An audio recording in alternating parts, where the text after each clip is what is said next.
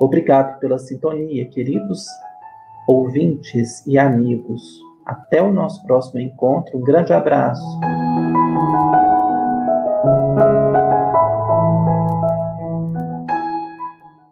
Você acompanhou na Web Rádio Fraternidade o programa Refletindo com Jerônimo Mendonça.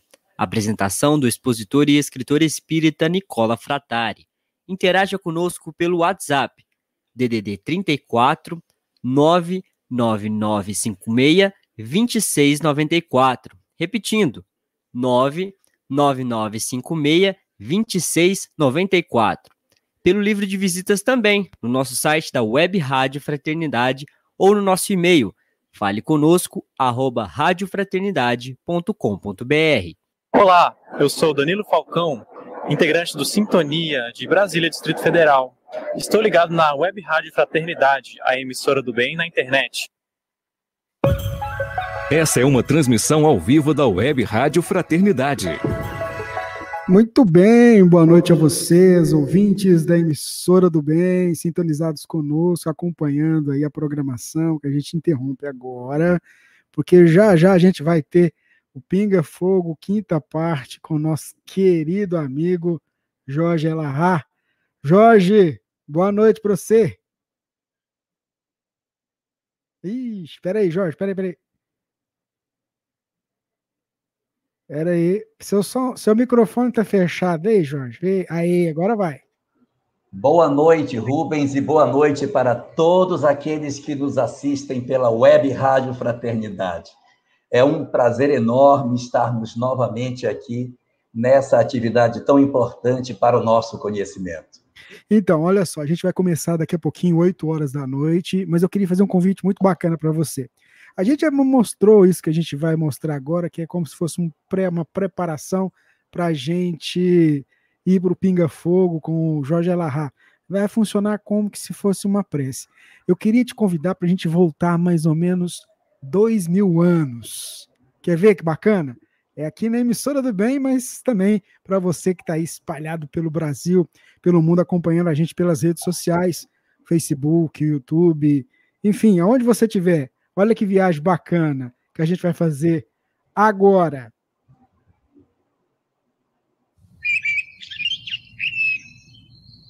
Apoiando-se inconscientemente num banco formado por pedras próximo ao lago, Publio Lentulus conduz seus pensamentos ao mais elevado grau do espírito. Sente um êxtase profundo diante da natureza e das suas belas riquezas, sem saber como agradecer aos poderes dos deuses. Tamanha era a prisão na qual sempre esteve seu coração frio e orgulhoso. É nesse instante que, dominado por uma força estranha e acolhedora, o senador ouve passos lentos de alguém que se aproxima.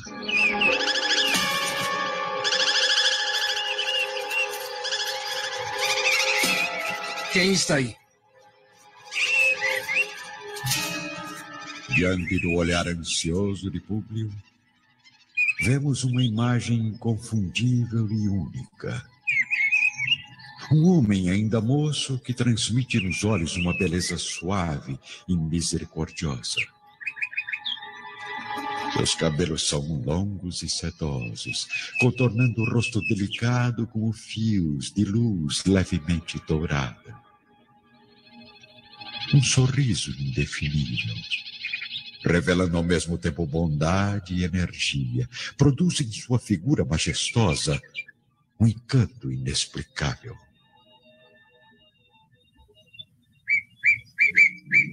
Senador, por que me procuras?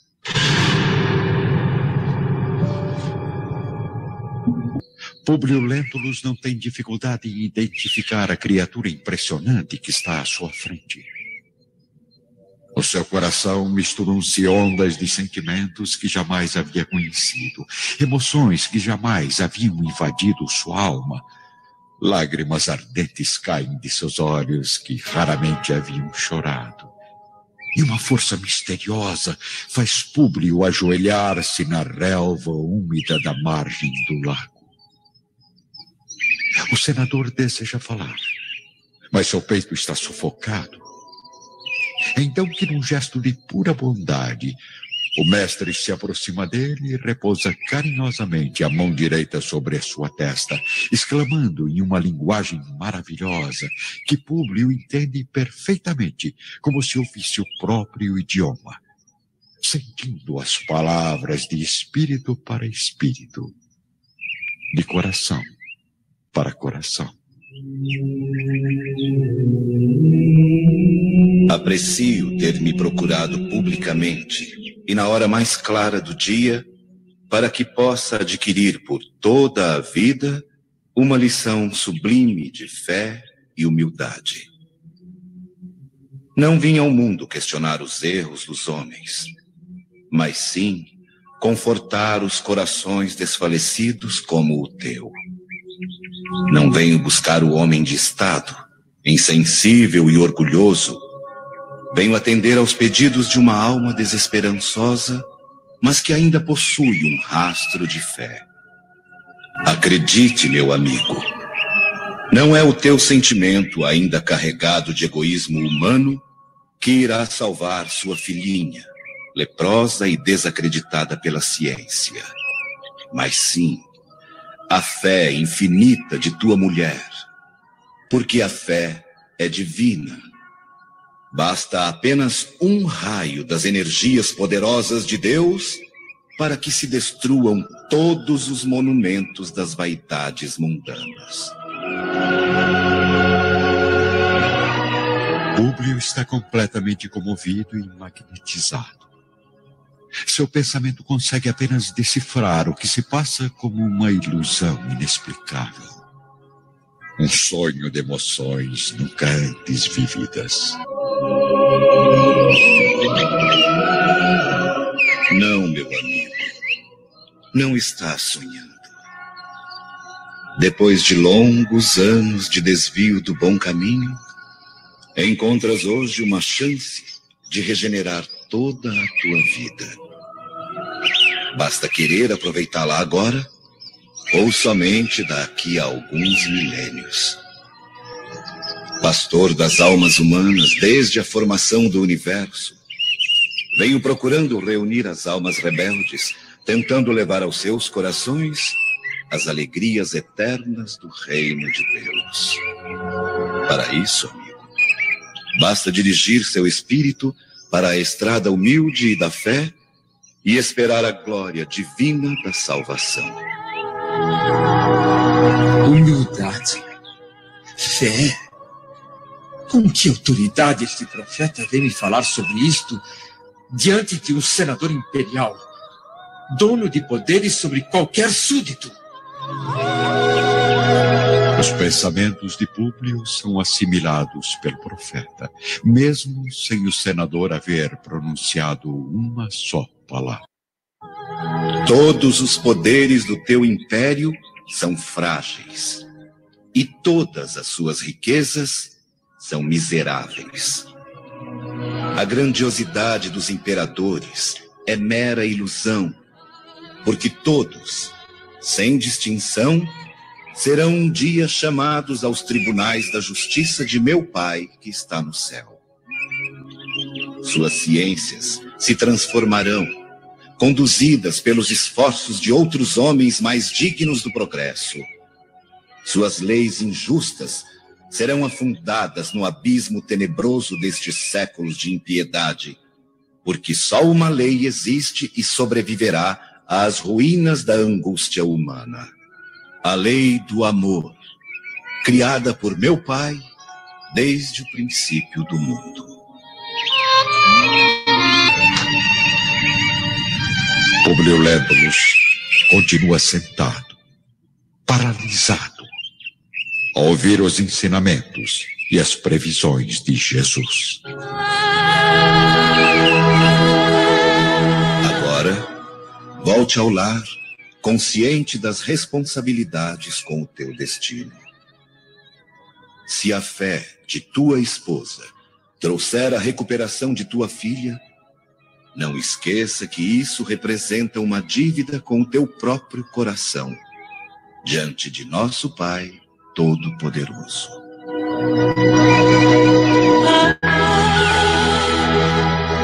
O senador quer falar, mas a voz está presa na garganta, na alma repleta de comoção e sentimentos profundos. Públio tenta se levantar, mas nota que a expressão do profeta muda de repente ao olhar fixamente para o céu. Sente que Jesus está orando intensamente e observa as lágrimas caírem sobre seu rosto, banhado por uma forte claridade, realçando sua beleza simples e de uma indefinível melancolia. Neste instante, uma rápida escuridão interrompe a visão do senador que, que desperta rapidamente, completamente estarrecido.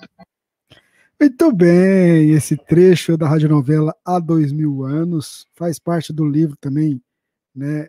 Há Dois Mil Anos, ditado pelo Espírito Emmanuel, que conta a sua própria vida, né? Como senador Públio Lentulus. Esse é um trechinho e fica o convite para você ler o livro, né, Jorge?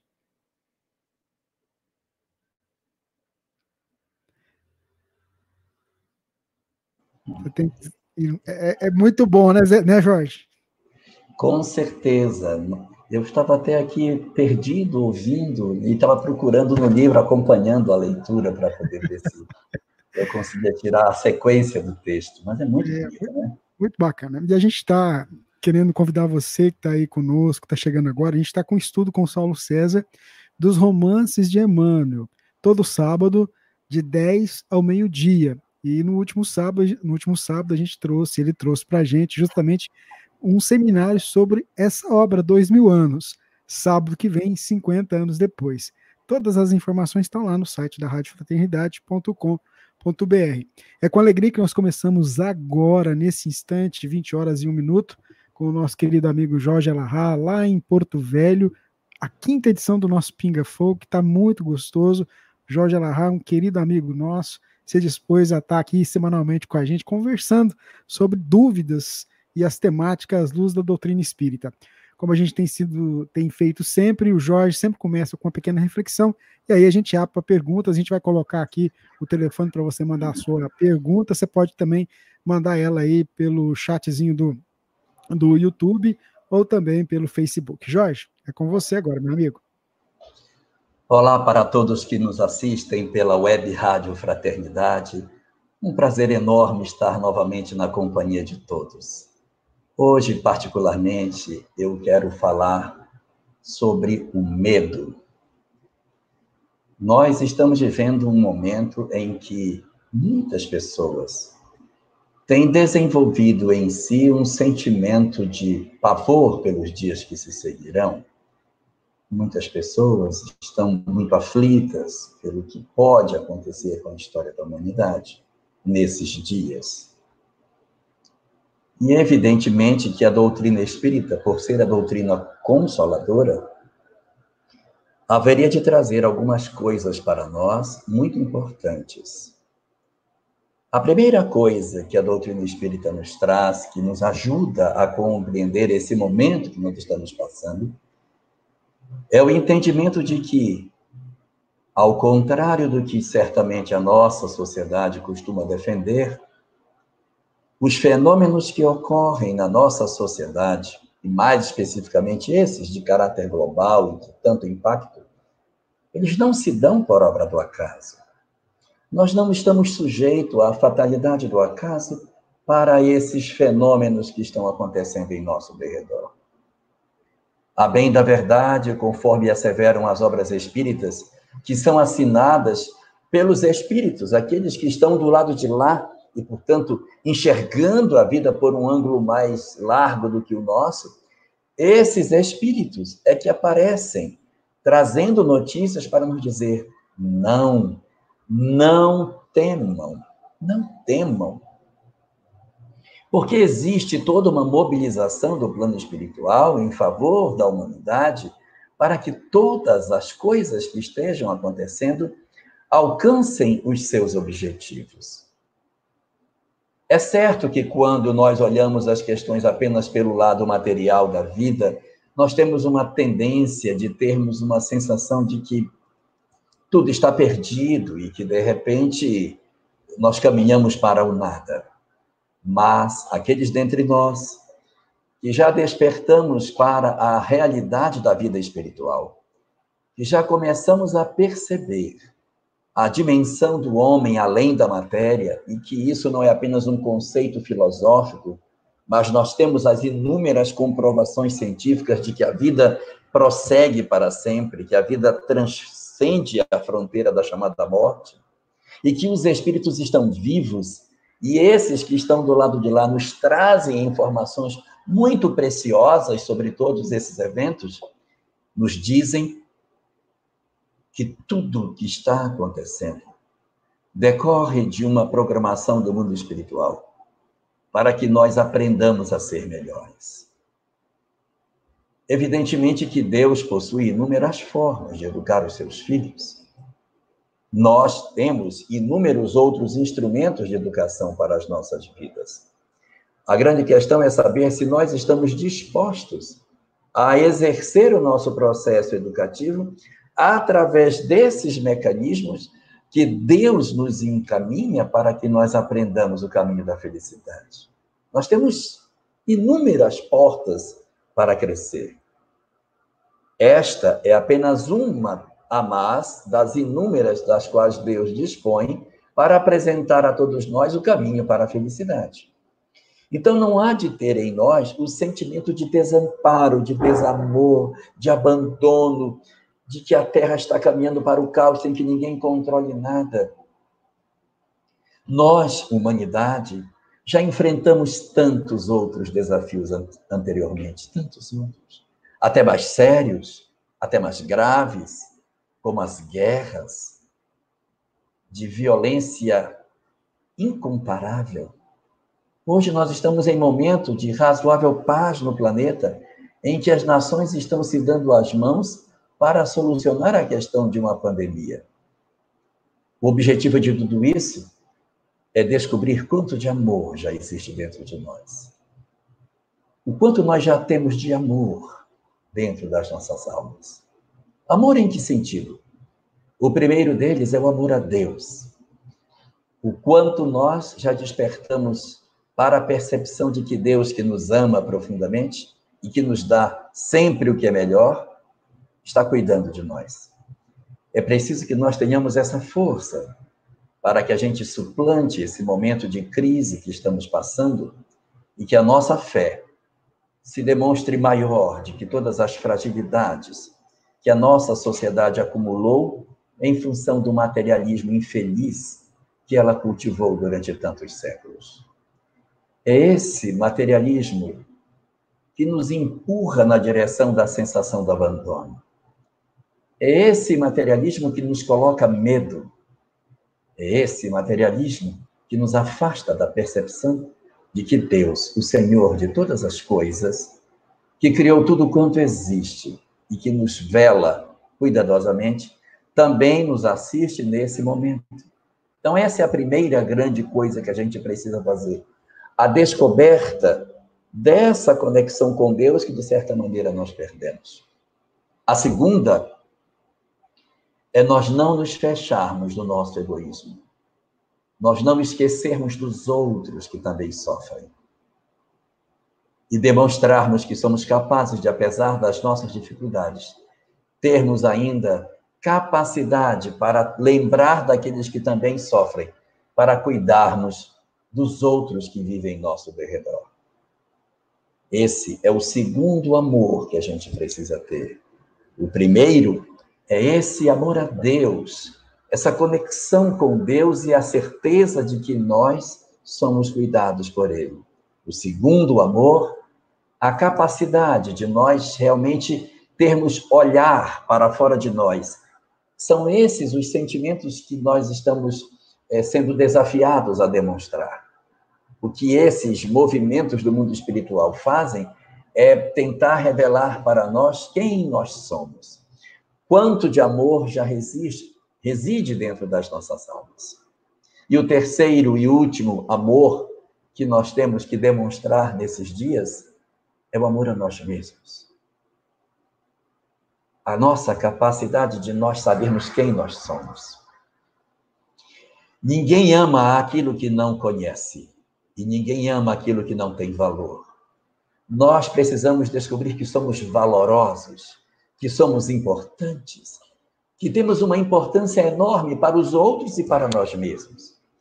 Para que nós consigamos entender que, compreendendo quem nós somos, nós busquemos a força interior que nos, nos é necessária para que mantenhamos a lucidez, a serenidade e para que consigamos vencer as nossas imperfeições morais, para que nós consigamos caminhar na direção do progresso e efetivamente aproveitarmos as lições que os tempos de hoje estão nos oferecendo. Se nós não fizermos esses três movimentos de revigorarmos a nossa fé, de nos reconectarmos com Deus de maneira mais forte e acreditarmos que Ele está em nosso favor, cuidando de nós. Se nós também não desenvolvermos o dom de cuidarmos dos outros, sem nos isolarmos do nosso egoísmo, querendo nos proteger e querendo que os outros se virem sozinhos, se nós descobrirmos que os outros também têm necessidades como nós, uma luz está se acendendo em nós. E se nós, diante de todas essas coisas, procurarmos as forças suficientes para estarmos em casa, não somente na nossa casa física, mas na nossa casa mental, na nossa casa interior, recolhermos-nos intimamente e aproveitarmos esse período de quarentena para repensarmos quem nós somos, o que é que nós queremos na vida, o que é que Deus quer de nós, refletirmos sobre o que fazemos dos nossos dias, se nós conseguirmos fazer tudo isso e percebermos o quanto nós somos importantes, terá valido tudo isso. Nós teremos entendido o propósito maior desses fenômenos. Mas se nós nos desconectarmos de Deus e seguirmos a trilha infeliz que o materialismo nos aponta, nós nos sentiremos secos, sozinhos, e se nós ficarmos assim, a nossa solidariedade, nosso sentimento de preocupação com o outro diminuirá. E ao sentir que nós estamos sós e que não temos outra perspectiva senão uma situação pior do que aqui estamos, nós nos destruiremos intimamente. Não enveredemos pelo caminho sombrio que o, materialismo nos aponta. Acendamos a luz da imortalidade que o Espiritismo nos apresenta e fortaleçamos os nossos caminhos, revigorando os nossos melhores propósitos e descobrindo com uma certeza inabalável, através daquilo que os Espíritos nos colocam, que Deus, o Senhor de todas as coisas, cuida de nós para que nós cuidemos dos outros e assim nós mesmos despertemos o amor que existe dentro dos nossos corações. Que Deus nos abençoe, proteja o nosso estudo de hoje e nos guarde na sua infinita paz. Muito bem, Jorge, amigos que estão aí sintonizados conosco, acompanhando aí. Eu queria mandar um abraço para a nossa irmã Silvia, lá do Uruguai. Muita paz, né? Olha que legal, né? Acompanhando a gente.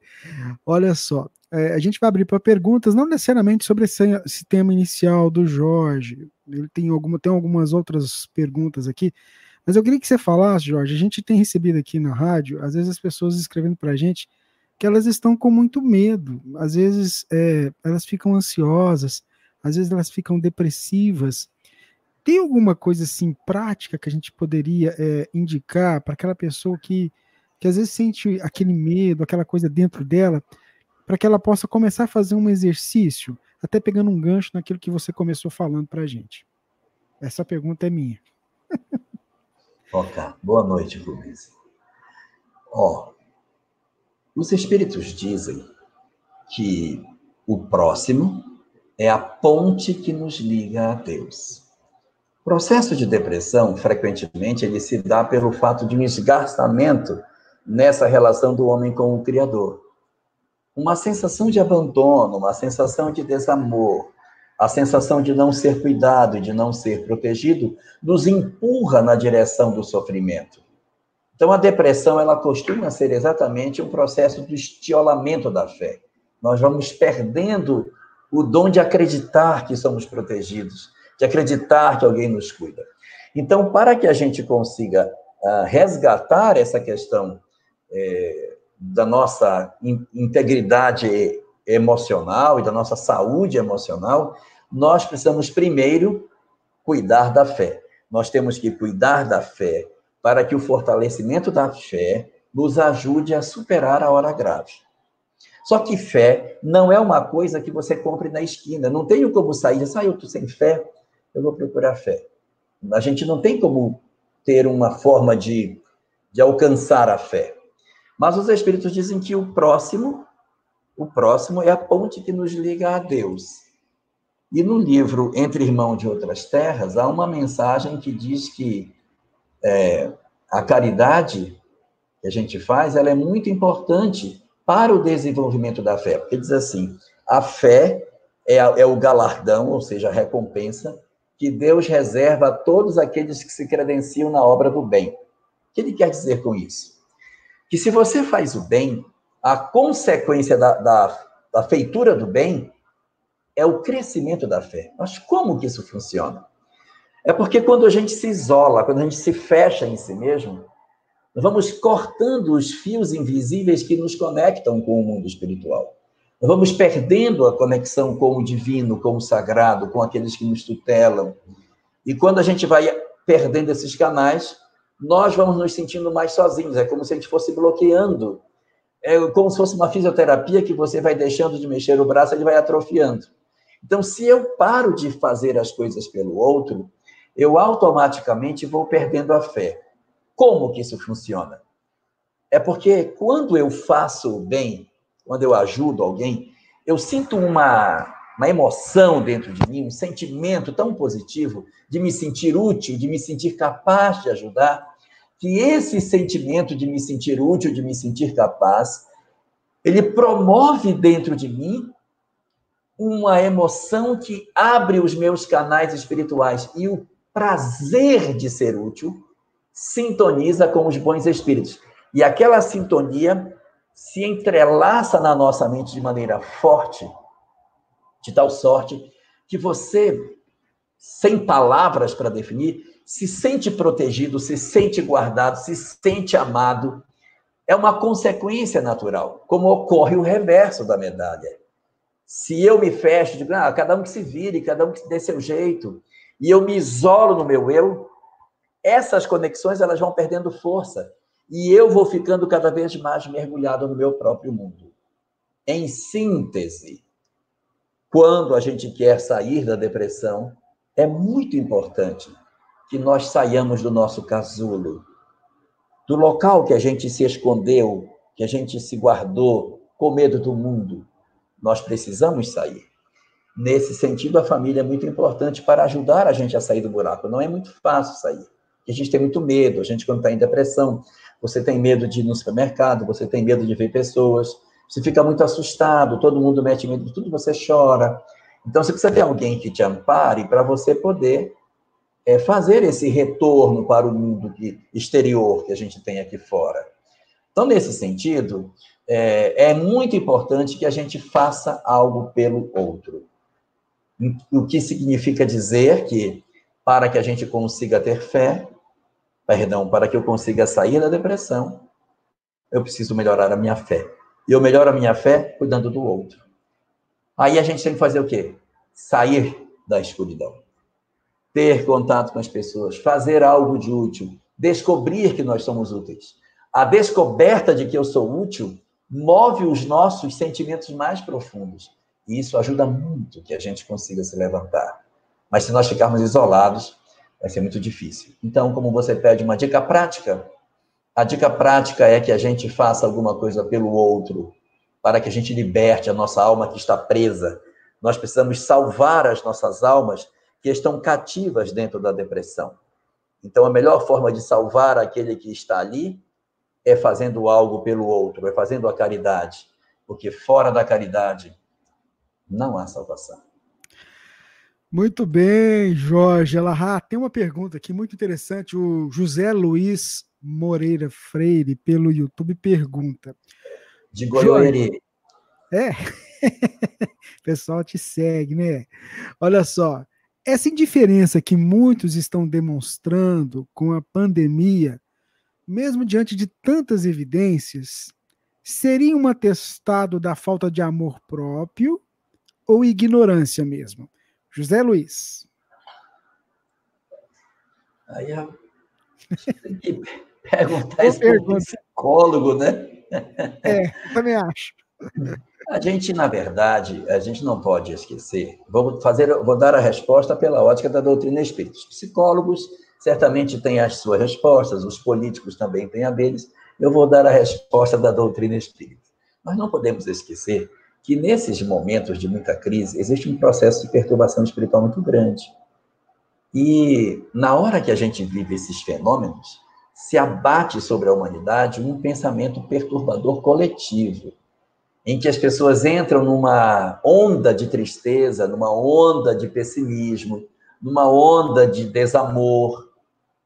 Por quê? Porque nós estamos vivendo um, um fenômeno que as pessoas começam a pensar, esse pensamento se irradia, forma uma espécie de uma onda mental entidades desencarnadas se somam a essa onda mental dos encarnados e vira um dínamo de pensamento de negativismo que vai contaminando as mentes mais frágeis. E quando a gente se dá conta, nós temos uma quantidade grande de pessoas sob a influência dos espíritos. E aí quero fazer um particular que a influência dos espíritos, ela não significa dizer que tem um espírito plantado do seu lado, sugerindo no seu ouvido aquilo. A influência dos espíritos ela se dá de forma direta, que é essa no qual uma entidade muito mais próxima irradia para você um pensamento e você coleta. E a outra é um modelo de influência espiritual de forma mais coletiva, em que uma massa de pensamento de ódio, um pensamento de desamor, um pensamento de medo, um pensamento de vingança que, que toma conta de uma coletividade ele atrai espíritos e aquilo fica imantado daquela mesma energia e as pessoas que entram naquele circuito sentem aquelas vibrações e acabam se contaminando. Então, parte desse sentimento de indiferença, de, de até de irreverência, poderia dizer, a tudo isso, decorre do processo de obsessão coletiva, de perturbação espiritual, que nós estamos sujeitos e que damos flanco a isso quando apagamos a lucidez das nossas vidas e nos prendemos nos aspectos especificamente é, de reverência, sem nos darmos conta dos desdobramentos espirituais que existem. Então, nesse particular, a doutrina espírita é muito importante por abrir os nossos olhos para que a gente não enxergue somente o mundo dos vivos, mas enxergue a mobilização espiritual e os interesses espirituais que existem para que o planeta não avance. Muito bem, eu acho que é, com essa resposta também você contemplou a Cidinha Mota, que também estava indo nessa direção, no questionamento que ela, que ela fez aí, você trazendo para a gente a resposta sobre a ótica espírita. Tem uma mensagem, uma pergunta também que chegou para a gente. Deixa eu pegar. Eu quero, pode eu falar. Quero, pode... Só uma, quero, Só dar uma boa noite para a Cidinha, que eu não respondi a pergunta, mas é, nós estamos aqui à disposição, Cidinha. Se for preciso, a gente está às suas ordens, tá bom? Ó, eu vou ler a pergunta dela. Assim, muitos brasileiros não estão considerando, né, obedecendo as orientações de prevenção do, da, da Covid, diferente de outros países. Podemos considerar que somos um povo com baixo desenvolvimento moral? Aí ela acrescenta, completando, progresso moral no sentido do progresso espiritual, conforme Kardec no livro dos Espíritos indica. Acho que você falou muito bem também. É né? Não, não, só queria só para falar com ela, só para dar um olá. Tá certo. Olá, Dado. Viu, Cidinha? Como um olá para todo mundo que está aí acompanhando a gente. A gente vai ficar um programa inteiro só dando olá, viu, Jorge Alahá? Ah, é? É, ué, muita gente aqui, ó. Bacana, isso é bom. Pinga Fogo bom é assim, com as pessoas participando e tudo mais. O nosso amigo, o Paulo, lá de Conchal, São Paulo, pergunta o seguinte: olha só. É, ele disse que não pode, não está podendo acompanhar ao vivo, mas vai acompanhar depois. Ele quer saber qual que é a opinião sua sobre a questão da eutanásia em animais. Boa noite, Paulo. Boa noite, Daniel de Conchal. Boa noite para vocês.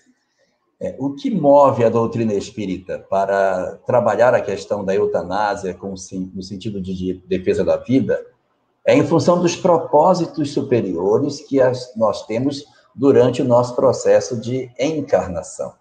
Então, toda vez que nós encarnamos, nós temos uma programação a cumprir.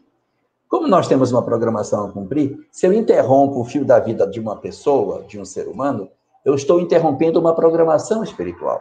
E, de repente, minutos finais podem ser essenciais para a pedida de um perdão, para que você refaça a sua vida, ou às vezes você acha que vai desencarnar e nem vai, porque o médico diz: olha, ele está desenganado, isso aí não tem mais jeito. Então a gente às vezes se precipita e toma decisões equivocadas e interrompe o fio da vida do ser humano, promovendo com isso uma alteração na programação espiritual que lhe estava prevista. Animais são diferentes. Por quê? Porque os animais não vêm para cumprir uma programação espiritual. Animais não vêm para é, viver aqui um determinado fenômeno de karma. Nós não temos a experiência assim, daquele cachorro ali só tem três patas, sabe por quê? Porque na outra encarnação ele foi um cachorro que ele pisava muito nos outros e por isso que ele nasceu agora só com três patinhas. Não. As provas dos animais todas elas, elas estão, na, as experiências dos animais estão todas na condição da prova, é tudo prova. Então, ele, ele tem uma, uma, uma doença, prova, ele tem um problema, prova. Todas as coisas são provas. Por quê? Porque são seres que ainda não têm uma programação na qual o que lhes ocorre está conectado com um passado anterior. Muito bem. Em sendo isto verdadeiro, a gente observa que a interrupção do fio da vida do animal, ela não é semelhante ao do ser humano. Ele não tem uma programação para cumprir.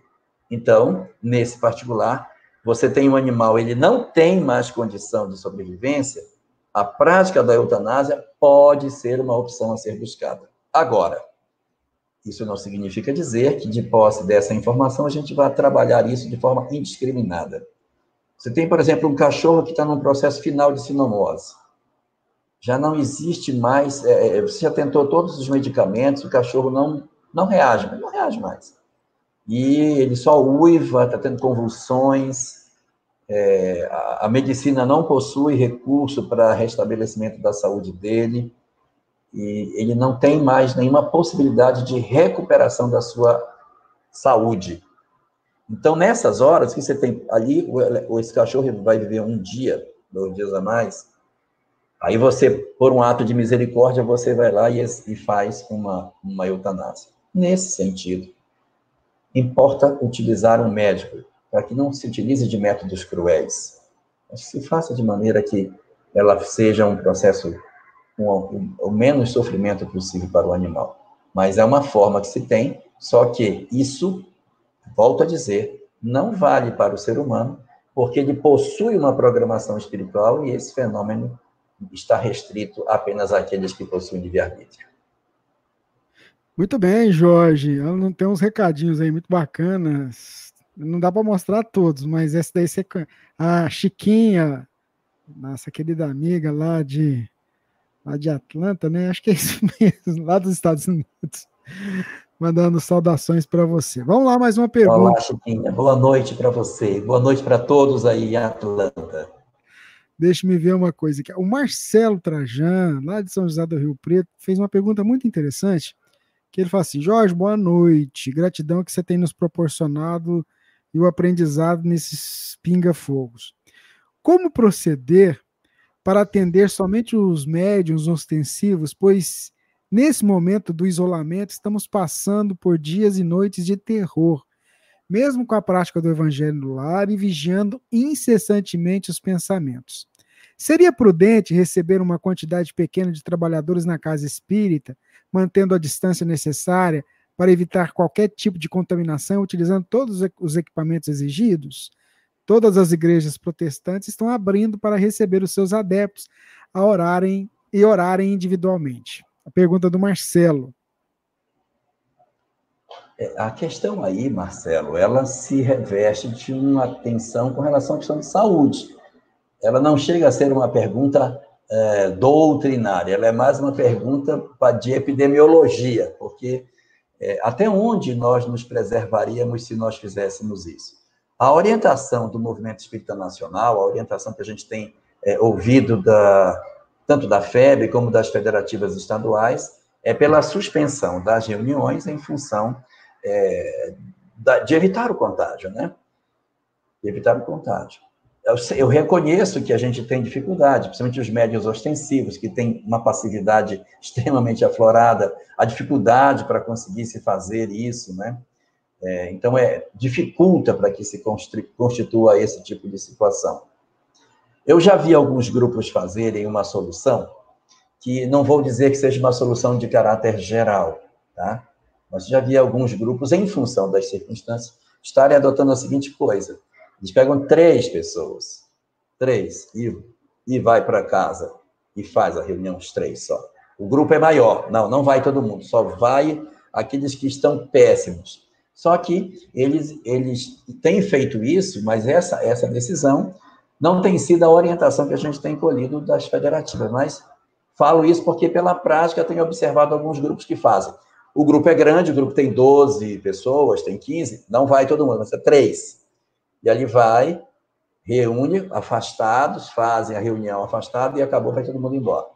Uma forma de tentar não aglomerar pessoas, não descumprir a legislação e até, de certa maneira, atender alguns indivíduos que possam estar muito perturbados com essa questão.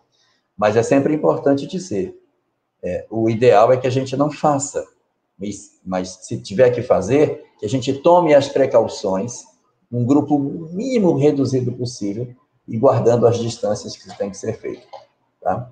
Então, um, manter o culto do evangelho no lar, como tem se feito, é fazer lives do grupo, o grupo pode fazer lives para poder conversar, para que ele se sinta próximo, para não desvincular as pessoas, isso é muito importante, e fazer com que a gente consiga tanto quanto possível, é, realizar essa conexão. E aí, lembrando que os espíritos conectam nos médios em função da reunião mediúnica.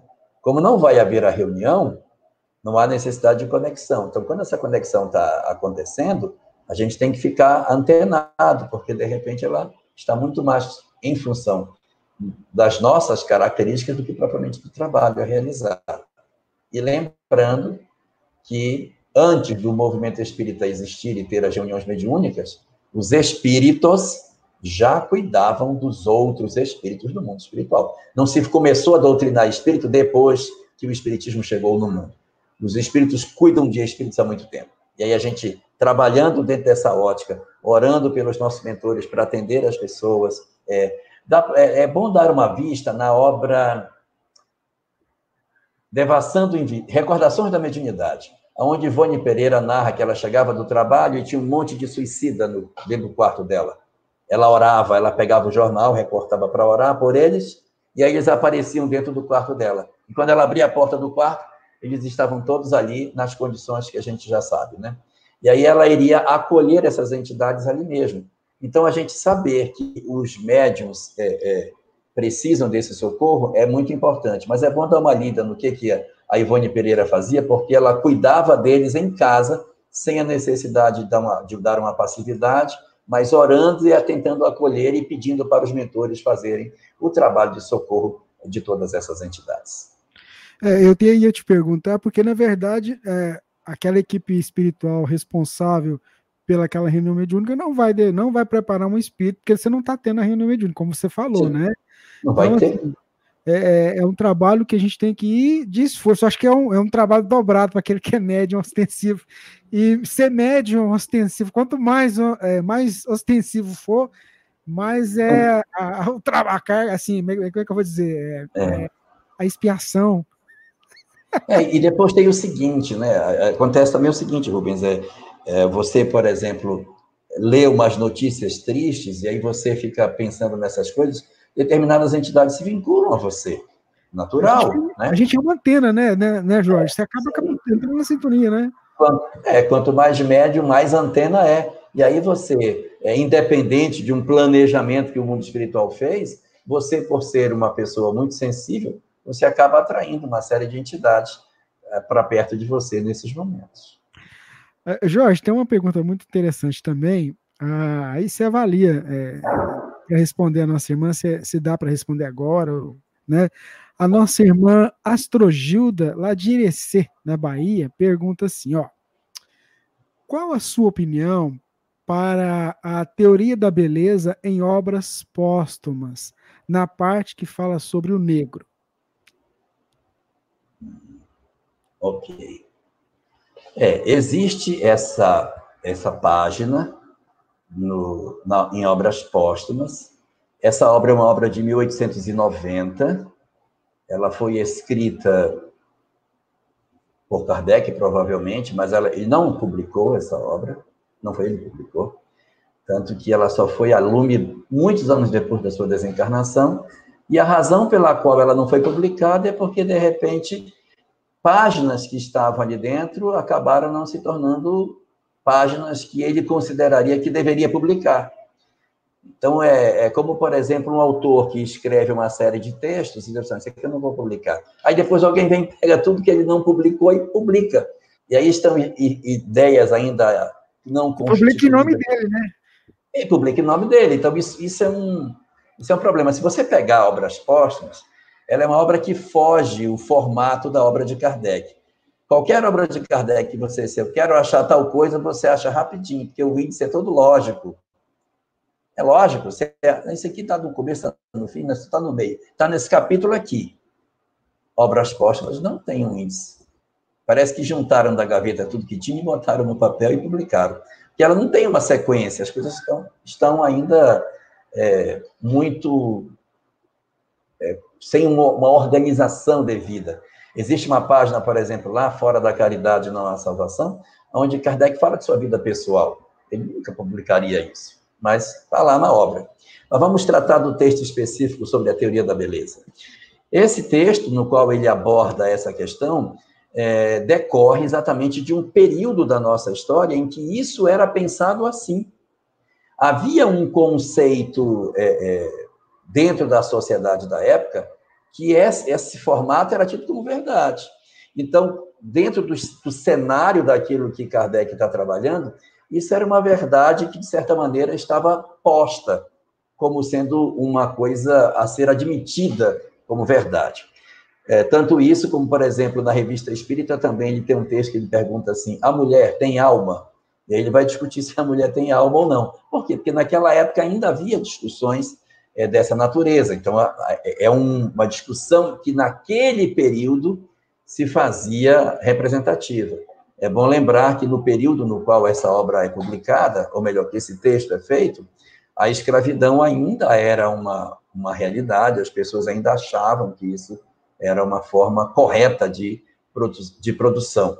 Mas, é, a, se você pegar a obra de Kardec como um todo, você vê que esse texto ele não encaixa na obra. Tanto que, é, em alguns questionamentos que já foram feitos até via judicial para que isso fosse é, reanalisado, a própria FEB, que detém os, os direitos autorais da obra de Kardec, ela apresentou mostrando que no conjunto da obra não cabe esse raciocínio. Então, isso aí acaba sendo um elemento solto dentro da história que não condiz com a estrutura do pensamento do codificador. Se você for pegar aquilo que o codificador apresentava, não, não tem coerência com aquilo que, que está colocado nesse, nesse ponto da obra. Então, é só uma questão temporal, que evidentemente não se consolidou, isso não é um ponto que se abraça dentro da doutrina espírita, muito pelo contrário, tudo mais, tudo mais dentro da doutrina aponta no sentido é, diverso desse daí. O Jorge, tem uma pergunta da Cássia pelo YouTube. Ela pergunta assim: se você poderia falar sobre as doenças autoimunes, como lupus, como lupus, perdão, à luz da doutrina espírita. É, as doenças autoimunes, elas são resultado exatamente de um processo que não está nesta encarnação, eles são fenômenos anteriores. São fenômenos de autopunição.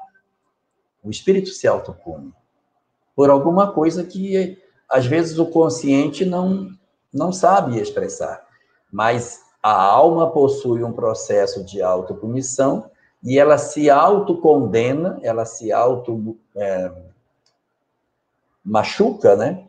A partir das chamadas é, doenças autoimunes. Então, elas decorrem exatamente do, do longo processo que a gente vem acumulando de culpas, de remorsos, de questões mal resolvidas, que de uma encarnação para outra vão produzindo esse tipo de fenômeno. E são doenças que você não pode dizer assim, ah, eu, essa doença eu, eu contraí por conta de alguém, não foi um acidente, não foi alguém que produziu, não foi ninguém que me passou, não foi um vírus, não é nada. Próprio organismo começa a desenvolver uma defesa excessiva sobre si próprio. E aí você começa a enfrentar uma série de, de fenômenos. E se você for ver, ah, as doenças autoimunes, elas estão muito relacionadas com o aspecto emocional. Então, você precisa centrar o seu emocional para que os efeitos dessas enfermidades sejam menores, o que demonstra o aspecto espiritual que elas possuem. Porque à medida que o indivíduo vai se equilibrando emocionalmente, que ele vai se acerenando por dentro, ele vai tendo uma tendência de trabalhar com mais serenidade sobre as causas desses fenômenos e, os, e a representação física da doença nos indivíduos acaba ficando menor pela possibilidade que ele pode ter de controle de todos esses fenômenos.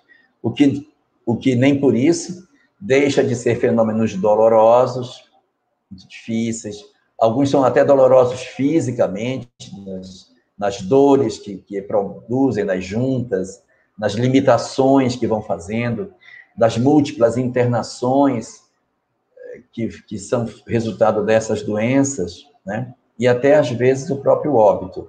Então, eu não estou com isso minimizando a, a dor que elas representam, mas que a gente faça um trabalho de auto-perdão, que a gente busque o entendimento de nós próprios, libertação das nossas culpas, dos nossos medos, faça um, um mergulho dentro de si mesmo, para que a gente consiga minorar os efeitos dessa doença dessas doenças e conseguir com isso ter um avanço mais efetivo da nossa saúde integral, considerando os nossos aspectos emocionais, espirituais e físicos. Jorge, tem uma, uma questão que chegou para a gente aqui na rádio, não necessariamente aqui para esse momento, mas eu queria contar com a sua ajuda para a gente ter depois formular uma resposta para essa pessoa, para ela ter uma luz no fim do túnel. Olha o seguinte, ó. É, a nossa ouvinte pediu para não se identificar, ela tem uma convivência com uma pessoa que apresenta alguns desequilíbrios. E aí ela pergunta: o que fazer quando a pessoa tem vidência, ouve até comandos de pular na frente de carros, ela professa uma fé evangélica, está indo no psiquiatra e tomando vários remédios calmantes, e ela fala assim: olha, são, visão, são, são visões horríveis, né? E, ele ainda tem, ela informa ainda que ele tem um problema mental desde criança. Né? Então ela queria assim, queria uma luz para poder ver o que, que, poderia ser feito para ajudar. Ela fala também que quando ela, essa pessoa ela era criança, a mãe dizia que ela era doido, que né, teve dificuldade de aprendizagem. Então eu queria que você me ajudasse, ajudasse a equipe da Web Rádio Fraternidade para a gente dar também uma resposta para nosso ouvinte. Pelo que eu entendi, a enfermidade está no outro, não é nela. Quem Isso, quer se jogar na frente outro. do carro é o outro. É o outro, é um, é um amigo, é um conhecido dela, né? Que, que ela tem uma experiência de, de convivência e que tem essas dificuldades. Ela não é espírita, essa amiga dela, né? Essa, essa pessoa que escreveu, ela é espírita, mas o, a pessoa que está com problema, não. Não é o marido? Não, não, não, não é marido. É, é um parente mas não é, tem um grau de parentesco. Ok. Bom, a primeira coisa a ser feita é reconhecer que existe uma enfermidade. E um grave problema que tem na questão da saúde mental em família é a gente não querer reconhecer que a pessoa tem problema. Não, ele é assim só. Não, esse é o jeitinho dele. Mas esse jeitinho dele pode não ser só um jeitinho ele pode agasalhar dentro de si uma síndrome, um problema, uma, um, um, algum tipo de desconforto da área emocional, da área psicológica, que precisa ser visto de maneira clara. Então, a primeira coisa a ser feita, e aí eu vou dividir em, em dois aspectos. Se você mora com essa pessoa particularmente, você vai precisar de apoio também. Você precisa de apoio, porque senão você não vai segurar essa barra. Você precisa se apoiar. E se essa pessoa não mora com você, se é um primo, um irmão, ou uma pessoa que tem outra casa e, e mora separado, você precisa juntar força com outras pessoas. Não é uma tarefa para se fazer sozinho. Não é que a gente não dê conta, é porque a gente cansa. Às vezes você dá até conta, não, eu vou levar no médico, vou conversar e tal. Mas é, é ano após ano. É muito esforço. Então você precisa ter alguém para dividir essa carga. E aí, contar com um apoio psicológico para você é muito importante para que você consiga superar isso. E contar com um apoio físico de outras pessoas outros parentes, os parentes da pessoa que você está querendo ajudar, para que todo mundo se junte para tentar colaborar é, na, no restabelecimento emocional dessa pessoa que está doente. Então, esse é o primeiro ponto. Reconhecer que existe uma enfermidade, existe, e procurar um suporte para ela. Que suporte? Psicológico para você, apoio de pessoas para você e tratar o indivíduo. Para tratar o indivíduo, o primeiro canal é o psicólogo. Por quê? É o psicólogo que vai ouvir a pessoa e saber se ele precisa ou não ser encaminhado para o pessoal que atende na área psiquiátrica, o psiquiatra particularmente. Aí você vai me dizer, ah, mas eu não tenho dinheiro para pagar um psicólogo. Vá no CAPES. Procure um psicólogo no CAPES. E, e essa, essa, pessoa ela já está em tratamento psiquiátrico. Ah, ótimo. Então, se ela já está. Ótimo, então melhor ainda. Se você já tem a pessoa em tratamento psiquiátrico, a gente tem que dizer para ela. Você não pode esconder da pessoa que ela precisa de ajuda. Você não pode ficar assim, assuma que, acho que, olha, fulano, você não pode fazer isso. Nós estamos cuidando de você. Não deixe remédio solto. A pessoa toma. A pessoa toma. Então você administra, você vai ter que cuidar igual você cuida de uma criança. Você vai ter que ter uma medicação que, inclusive, vai ajudar a conter certos ímpetos que essa pessoa pode ter. E aí você vai trabalhar o psicólogo que vai fazer esse atendimento, o psiquiatra que vai oferecer o remédio necessário e a questão da fé. Se essa moça, essa pessoa, tem uma fé que não é uma fé espírita, ótimo. Ela tem uma fé excelente. O pior é quando não tem fé. Mas se ela tem uma fé, vá com ela na fé que ela tem, visite junto, fortaleça com que ela procure a fé, para que ela se fortaleça nisso, que ela se engaje, que ela crie forças, para que ela consiga caminhar. E nesse particular, a família, não só a pessoa que está fazendo a pergunta, mas a família precisa participar disso. Doenças na área mental, elas não são problemas só do indivíduo elas são eles, essas doenças, elas são problemas da família. E aí, quando alguém da família tem alguma dificuldade nessa área, todo o grupo familiar está envolvido nessa cena. E aí, portanto, você precisa trazer os outros agentes para trabalhar, considerando que é, todo mundo tem parcela de responsabilidade. Quando renasce alguém com uma dificuldade mental no grupo familiar, a culpa ali Está repartido em tudo. Todos têm responsabilidade naquela história. Não dá para ninguém se retirar, não. Todo mundo faz parte da cena e todo mundo vai ter que dar o seu contributo, uns mais, outros menos, de acordo com as características, mas você precisa trazer a família. Então, aí, só para retomar o que eu disse, já está com tratamento psiquiátrico, então, já passou pelo psicólogo, ótimo, muito bom. Então, trazer a família para que a família esteja mais próxima, levar a pessoa numa fé é muito importante, e dialogar francamente sobre a doença. Não esconder dela. Fulano, você tem uma dificuldade. E, e, e abrir o jogo, porque se você for tratar nas costas dela, as coisas não vão bem. Se a pessoa está muito esquisita, querendo se jogar debaixo de carro, tem que abrir o jogo. Sentar e dizer, olha, você não pode fazer isso, você não está legal, a gente vai impedir que você faça isso. Você não vai poder fazer. E aí, assumir, igual você faz com criança, assumir o comando dessa pessoa como se tivesse um tutor um curador para tomar conta desse indivíduo para que ele consiga acertar mais no curso do tempo que a gente ainda tem.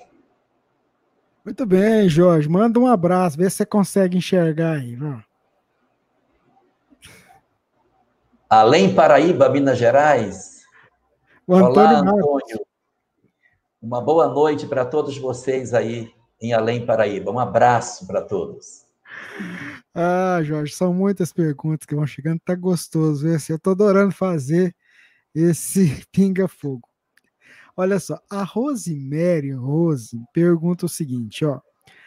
Como o Espiritismo explica o ponto da Bíblia onde diz: transformou a água em vinho e multiplicou os pães? Dá um seminário. É, isso está no capítulo 15 e capítulo 16 da Gênese. Kardec escreveu uma obra que ela, na verdade, são três obras numa obra só. E é, é a Gênese, o caráter da revelação, o Espírito da Gênese e os milagres e as predições. E aí, nessa última parte da Gênese, dos milagres e as predições, ele analisa os milagres. Inclusive, ele analisa esse milagre chamado o milagre da água e do vinho e o milagre da multiplicação dos pães. Bom, a análise que Kardec faz lá é que é uma alteração química. Você pega o, a água e você faz uma composição nela, alterando, colocando carbono e as pontes de oxigênio, de, de hidrogênio, para poder compor um álcool etílico daquela água, se altera a, a composição e aquilo se transforma num vinho que você oferece para as pessoas. Então, é, do ponto de vista é, técnico, seria uma alteração, uma transubstanciação. Você tem uma, uma substância e você transforma essa substância em outra, alterando os elementos químicos que estão dentro dela. Você promove uma reação química e essa reação química é, pode é, fazer esse tipo de coisa. Isso um, é uma é como Kardec apresenta. Há pessoas que dizem, não, foi uma, é uma ilusão que foi produzida. Assim como na, na questão da multiplicação dos pães, foi uma ilusão, não houve uma alimentação real e tal. Mas, por exemplo, na, na parte da multiplicação dos pães, nós temos uma evidência, porque ele pergunta para para os discípulos: O que tens? Aí eles dizem: Nós temos cinco pães e dois peixes. E eram 5 mil pessoas. Aí ele pega os pães, ele vai partindo o pão, e o pão vai se partindo e as pessoas vão se alimentando e vai se multiplicando aquilo. E quando chega no final, o evangelista diz: E quando terminou, sobraram 12 cestos de pão. Não. Se sobrou 12 cestos, não pode ter sido uma ilusão. A menos que o texto possa não ser exatamente o que aconteceu, alguém alterou o texto, mas a gente não está aqui para discutir a legitimidade do texto ou não, mas o texto diz que sobraram 12, pão, 12, 12 cestos de pão. Então, se eram cinco, não pode sobrar 12 cestos. O que indica que aquela transformação ela era real e objetiva. Esse milagre também está analisado por Kardec no mesmo capítulo da mesma obra, A Gênese. Eu chamaria, para ajudar a gente a interpretar esse fenômeno, um, uma pessoa que existiu no século XX e que produzia fenômenos impressionantes, que era Saibaba. Saibaba, que produzia ah, as coisas com a mão, faz, mexia com as mãos e as flores, as pétalas iam caindo das mãos dele, fazia, a, a, compunha matéria do nada. Ele tinha uma substância chamada vibuts, que aquilo, tipo, como se fosse uma, uma poeira dourada, um pó dourado, que ele fazia assim com a mão e o vibutz ia caindo da mão dele. É, é um fenômeno típico de processo de aglutinação de matéria para transformação em outra. A vida de Saibaba é cheia desses fenômenos, né? E o Cristo, evidentemente, também do, detinha essa faculdade de produzir de, essas materializações através das substâncias que estavam em seu derredor. Mas o mais importante de tudo isso é nós não nos prendermos nos aspectos dos milagres físicos de Jesus.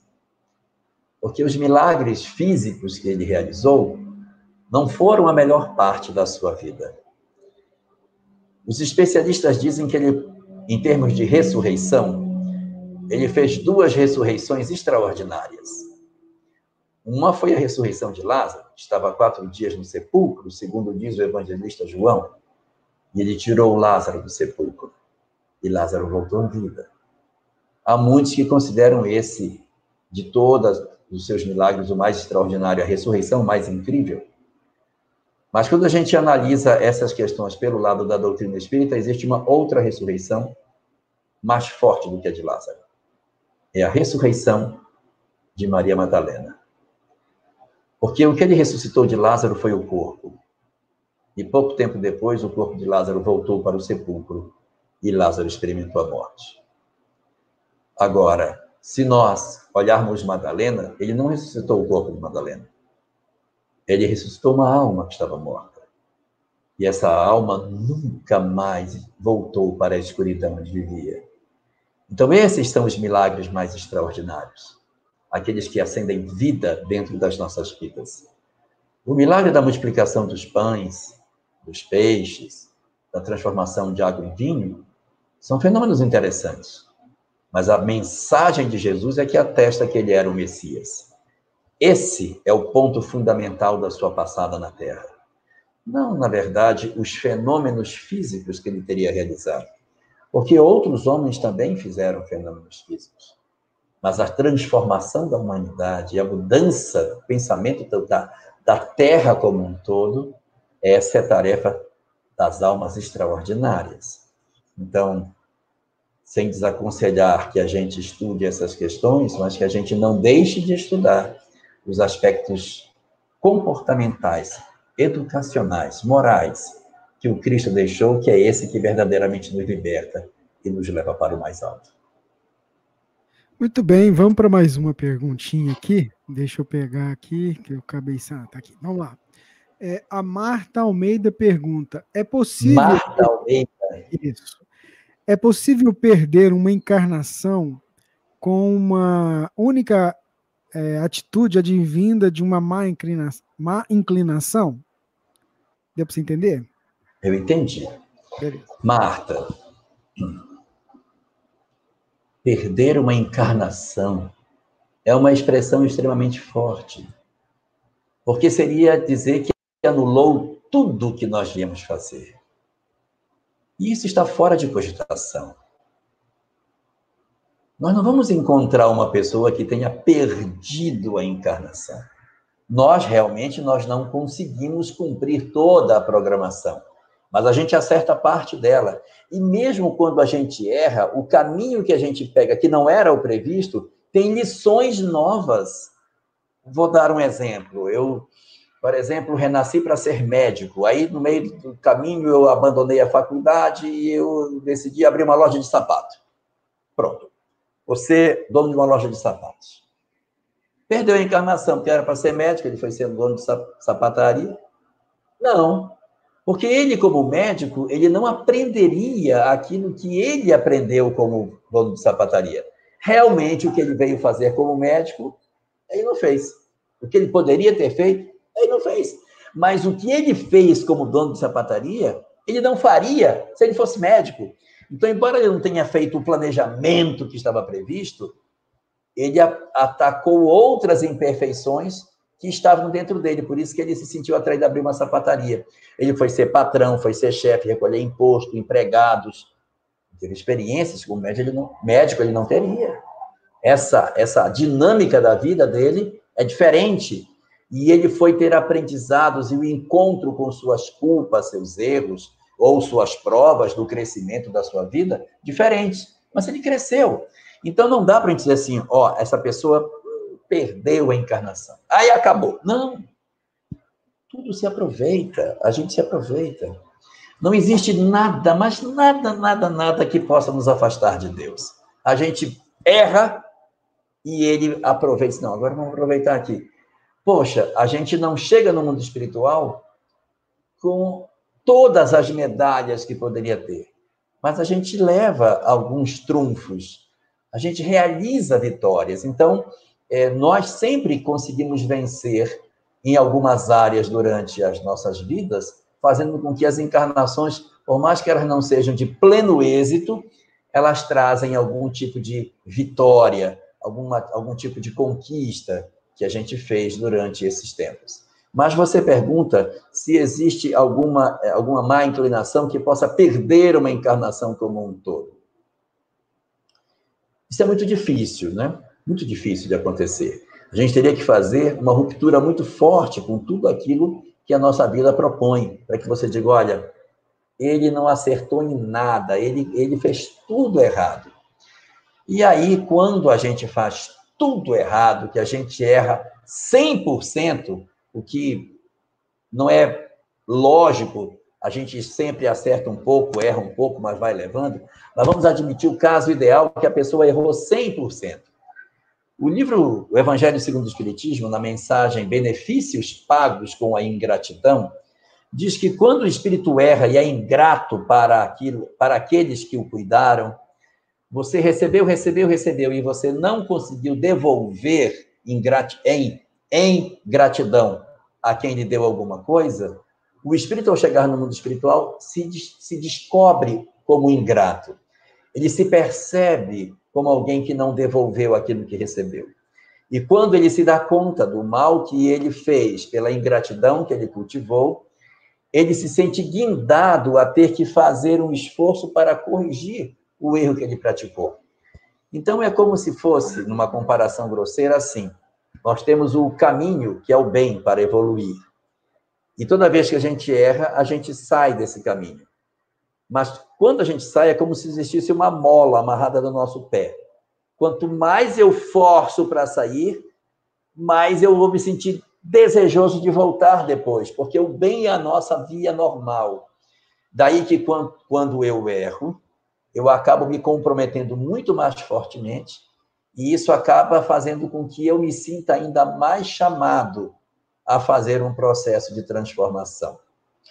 Eu vou, só para concluir o que eu quero dizer, eu vou exemplificar o que eu estou dizendo. Havia, na época que Jesus esteve na Terra, basicamente três tipos de comportamento. Três. Três. Nós tínhamos os que seguiam Jesus, e tínhamos os que odiavam Jesus e queriam o fim dele. Mas tinha um terceiro, os indiferentes. Os que para ele tanto fazia como tanto fez, não se interessavam por aquele homem que aparecia por aquilo ali, não chamava a atenção deles.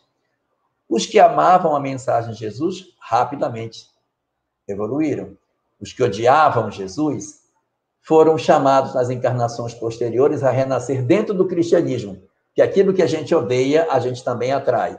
E ao nascerem, fizeram muita bobagem durante a Idade Média, é, cometeram deslizes, é, fizeram fogueiras, fizeram muita bobagem. E hoje eles estão dizendo, ah, eu quando fui padre fiz tanta besteira e tal. O que, que é isso? É exatamente a história do ontem refletida no hoje. Ou seja, aquele erro do passado acelerou a minha ida. Sabe quem ficou para trás? Os indiferentes. Esse a gente está esperando que eles despertem para que consigam fazer o processo de caminhada na direção da luz. Então, quando a gente erra, a gente também tem a chance de despertar até mais cedo do que as almas que dormem. Muito bem, já, ela tem muita pergunta aqui. Eu tenho que ficar para a próxima semana. Queria mandar um abraço para a Lilian, que escreveu aqui que está nove anos conectada, conectada com a gente. Obrigado, viu, Lilian? Um abraço para você, viu? O Jorge também mandou um abraço, né, Jorge? Que ela perguntou aqui. Lilian Almeida. Manda um abraço. Mas não era Márcia, não era, não era não, Marta já é outra. Não, não, já é outra, agora é a Lilian. Ah, tá. Lilian Almeida. um abraço. Boa noite para você também, Lilian. Gente, é, a gente pega aleatório aqui, porque é muita mensagem, até o Rubens até se perde aqui com tanta com tanta informação. Mas já, a gente já deu tempo aqui de hoje. As perguntas que chegaram, a gente vai para o banco de, de, de, questão, que a gente vai retomando na semana que vem, né? Eu preciso ser mais conciso, sabe? Não, mas tá bom. Eu acho assim, eu acho que é importante, eu costumo brincar com, com o pessoal. O importante é que a gente, a gente não tem tempo de terminar. Mas eu acho que, vai, acho que as colocações que foram feitas, não, só nesse programa, mas nos outros, elas são interessantes, porque nos levam a, a pensar, entendeu?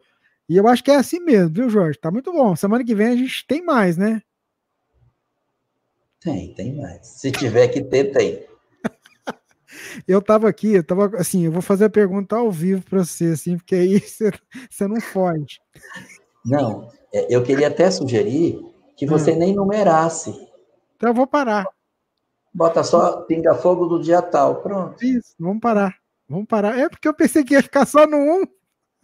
Já estamos no quinto, né? Mas então, eu queria depois para a gente marcar uma palestra, porque para a gente falar de Maria Madalena, que eu acho que é bacana, sabe? Eu acho que é um, é, eu acho que é um trabalho, sabe? Ela, eu vi, você falou hoje, tinha falado na, na semana passada.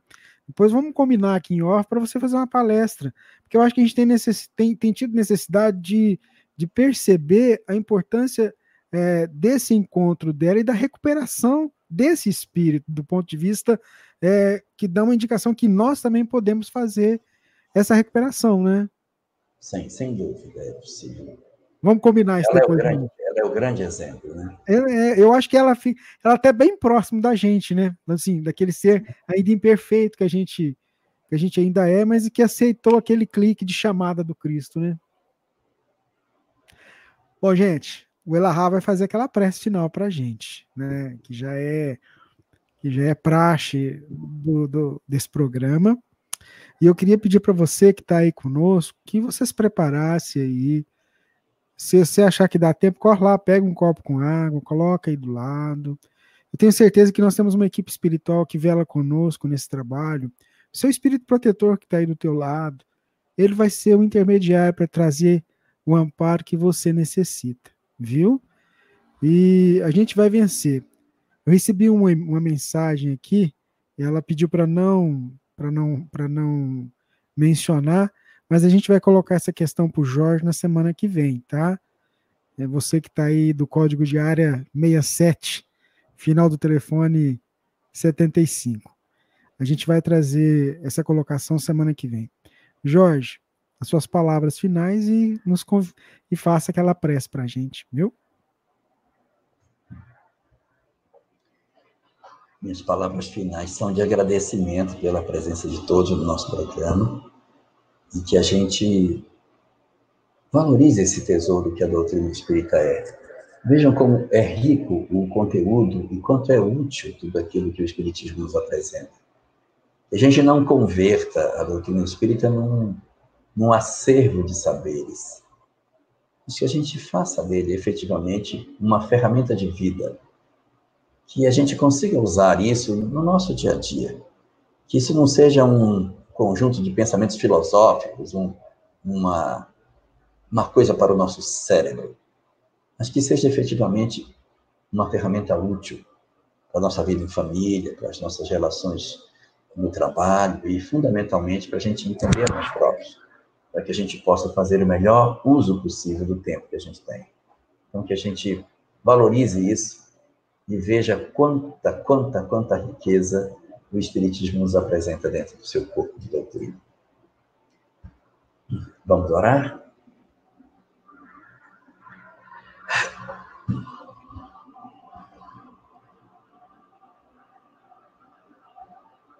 Divino Senhor, dos nossos corações. Preenche as nossas almas nesse momento, da paz que tu reservas aos corações que te servem, a fim de que o amor daqueles que te obedecem possam, de alguma forma, penetrar também as nossas almas, e assim, imbuídos do sentimento de paz que está reservado, para os corações que já te conhecem e que entendem a tua lei, nós possamos nesse momento abandonar um pouco as nossas preocupações pessoais, os nossos dramas, as nossas lágrimas e as nossas dificuldades, para lembrarmos daqueles outros, Senhor, que nesta noite ignoram a imortalidade da alma, ignoram a transcendência da vida e o esplendor que nos aguarda para além da morte. Nos nossos dias, em que tantas famílias são assoladas pelo fenômeno da desencarnação inesperada, e que muitas pessoas soluçam a perda de seus entes queridos e que os lares se revestem de luto, de tristeza, e muitas vezes de amargor, nós hoje queremos te pedir por todos eles. Que as tuas bênçãos e a tua misericórdia se derramem por sobre todos aqueles que partiram da terra nesses dias. Que todas essas almas possam ser acolhidas no mundo espiritual pelos espíritos que tutelam o nosso futuro. Que em todas as nações da terra, que em todos os espaços, aonde de alguma forma existe algum tipo de expressão de fé. Que todos os espíritos que militam em todas as religiões do planeta, que todas as almas comprometidas com a mensagem da imortalidade do amor, possam sintonizar com o mais alto, formando uma coroa de luz abençoando os corações das almas que se voltam para o recolhimento dos desencarnados. Maria Santíssima, acolhe nos teus, no teu seio as almas daqueles que partem ignorando a realidade espiritual. Movimenta, Senhor, as tuas falanges a fim de que os espíritos que fazem o socorro dos que desencarnam possam melhorar o acesso a todas as mentes dos que partiram e dessa maneira facilitar a desconstrução dos laços de desamor, de angústia e de medo que de alguma forma tentam assumir o controle do nosso planeta. Que aquelas almas que militam contigo, Senhora, possam desfazer as cadeias do temor, da ignorância espiritual, transformando em sentimentos de acolhimento e de paz, da paz que está reservada para as almas que já fizeram um encontro definitivo consigo mesmas. Assim, te pedimos, Senhora, que recolhas também esses teus filhos no teu seio de paz. E a ti, Senhor da vida, rogamos que também, de igual forma, derrames as tuas bênçãos de luz sobre todos os lares enlutados. Que em todos os espaços aonde alguém soluça por outro alguém que partiu. Que possa existir as energias do mais alto para insuflar coragem, força, determinação e vontade de lutar para que as nossas dores não sejam maiores do que a nossa fé. Senhor da vida, Ampara os nossos corações frágeis. Assiste os nossos corações cheios de temor pelo dia de amanhã. Revigora a nossa fé na certeza de que tu cuidas das nossas almas. E nos faz lembrar que nos dias tormentosos em que todos acreditavam que haviam vencido o teu filho, que trouxeram a mensagem do amor e da paz, e que numa tarde pardacenta de sexta-feira, parecia que o mal havia vencido o bem. Faze-nos, Senhor, relembrar do domingo de manhã no jardim, quando o nosso Senhor apareceu para nos trazer as mensagens da imortalidade e a certeza de que a vida continua. Que nós nos apoiemos em todos esses sentimentos, da força que promana de ti, da paz que podemos ter pelo socorro das almas que nos tutelam, e de toda a solicitude demonstrada por Jesus durante tantos anos, Senhor. Nos ajuda a perceber a mobilização dessas forças, para que te rendamos graças, Senhor. E que assim, nesta noite, possamos nos acolher nos braços, não somente teus, Senhor, mas nos braços de Maria, nos braços de Jesus. E que assim, envolvidos pela bênção que as energias desses espíritos possam nos trazer, que os nossos corações se acalmem, que as nossas almas se acerenem e que nós nos sintamos, enfim, guardados sob o manto da tua paz e das tuas bênçãos inigualáveis. Que o teu amor abençoe-nos esta noite e que tu nos guardes sempre sob a tua infinita paz. Que assim seja. Obrigado, Jorge. Obrigado a você, internauta, que esteve com a gente aqui ouvindo pela Rádio Fraternidade e também pelas redes sociais, no YouTube, no Facebook. Até semana que vem, meu amigo Jorge Alahar. Até semana que vem. Até segunda-feira. Que Deus nos abençoe. Assim seja, continuem ligadinhos na emissora do bem, a nossa web rádio Fraternidade. Você está em sintonia com a Rádio Fraternidade, a emissora do bem na internet. 21 horas e 16 minutos. 21 horas e 16 minutos. Olá, amigos da Web Rádio Fraternidade a emissora do